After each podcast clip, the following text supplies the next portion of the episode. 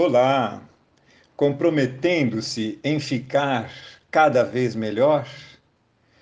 No hoje, o primeiro dia da minha nova vida, conscientizando-se que o passado não volta, o futuro não temos e o hoje não acabou?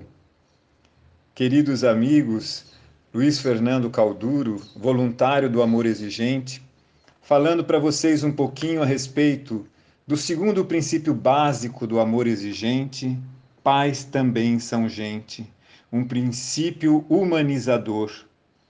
Como estamos na segunda semana, o princípio e o outro, o princípio e a família. Quando o amor exigente chegou uh, dos Estados Unidos, este princípio chegou com ele.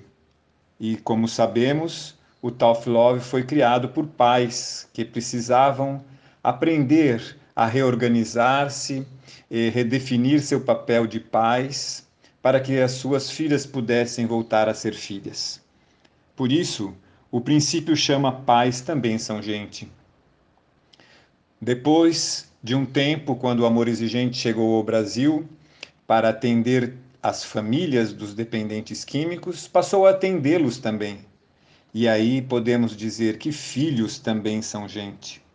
E hoje, nas cinco ações do amor exigente, podemos dizer no Sempre é Tempo: vovôs e vovós também são gente. Podemos dizer na prevenção: professores e alunos também são gente. Podemos dizer nos grupos de cônjuges: esposos e esposas também são gente. Somos todos gente. Os pais começam a perder esta ideia humanizadora de que são apenas gente quando percebem que seus filhos, na mais tenra idade, começam a idolatrá-los, começam a sentir que eles são os seus grandes heróis. Quem é que não passou pela experiência eh, de ver uma criança vestindo o sapato da mãe vestindo o paletó e a gravata do pai, são ídolos, são heróis, estes pais, na mais tenra idade das crianças. E os pais embarcam nessa fantasia e começam a querer fazer tudo pelos filhos. E começam a se sentir super-heróis, incapazes de errar, incapazes de cometer qualquer tipo de gafe.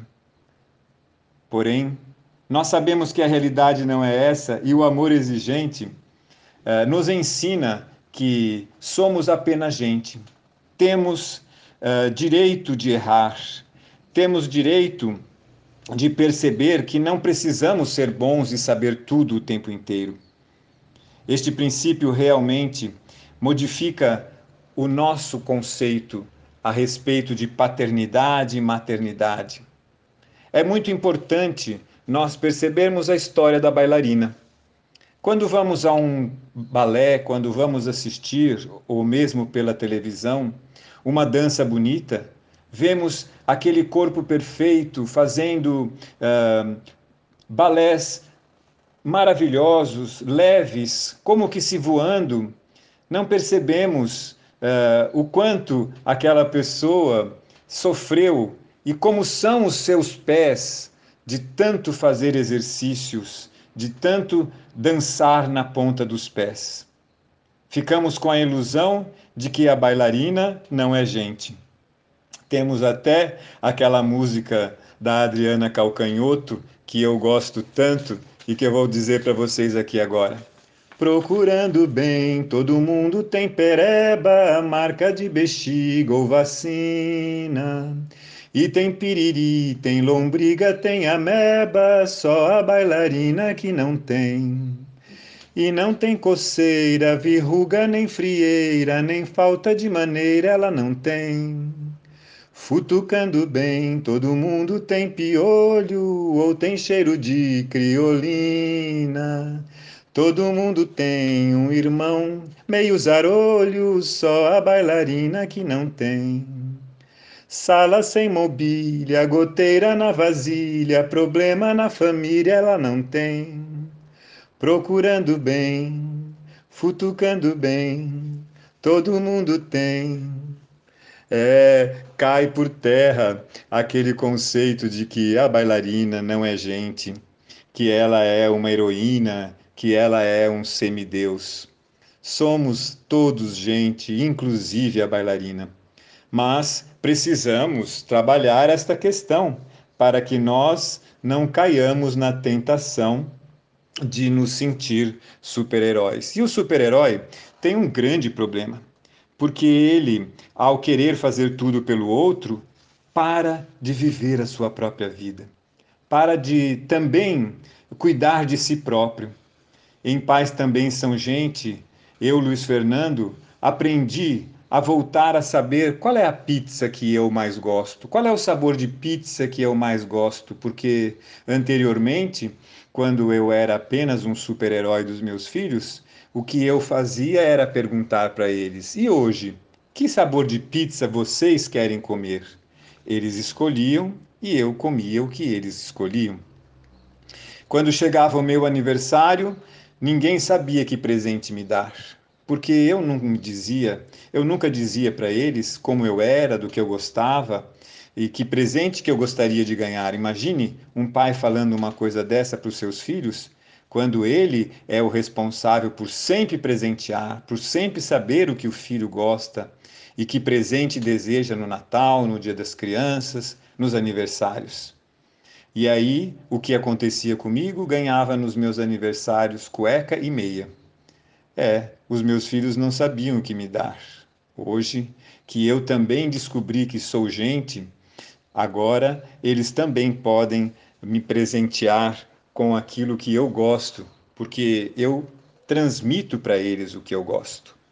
Pais também são gente, queridos amigos, precisam aprender a se cuidar, precisam a aceitar que podem errar, que os filhos não nascem com manual de instrução e nós não nos tornamos uh, super-heróis, não nos tornamos pessoas absolutamente uh, corretas, retas em saber tudo porque os nossos filhos nasceram ou porque nós nos tornamos pais.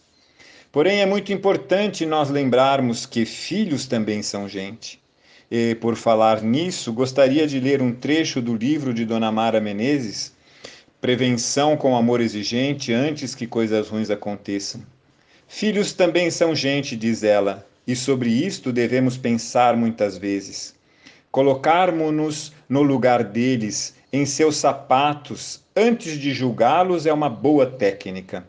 Sermos sempre juízes em lugar de pais dificulta muito a organização familiar e nossa aproximação com eles.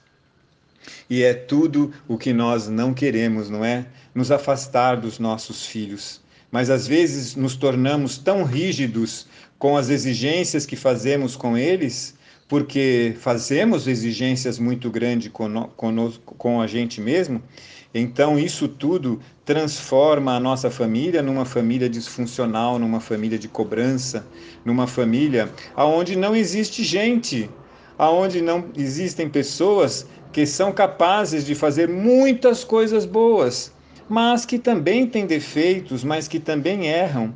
E eu, ao assumir os meus erros, posso ensinar pedagogicamente para os meus filhos que eles também têm direito de errar. Porém, nós, ao nos corrigirmos, também ensinamos a bela lição de que eles também precisam se corrigir. E assim vamos vivendo, queridos amigos, transformando mitos, transformando ideias, uh, paradigmas de que pais são super-heróis em verdadeiras lições simples, como este princípio básico nos diz que somos apenas gente. E aí, para encerrar, gostaria de lembrar a música do Caetano Veloso que diz: Gente é muito bom, gente deve ser o bom, tem de se cuidar, de se respeitar o bom. Está certo dizer que estrelas estão no olhar de alguém que o amor te elegeu para amar. É, amigos queridos, nós precisamos nos conscientizar da importância de que somos apenas gente.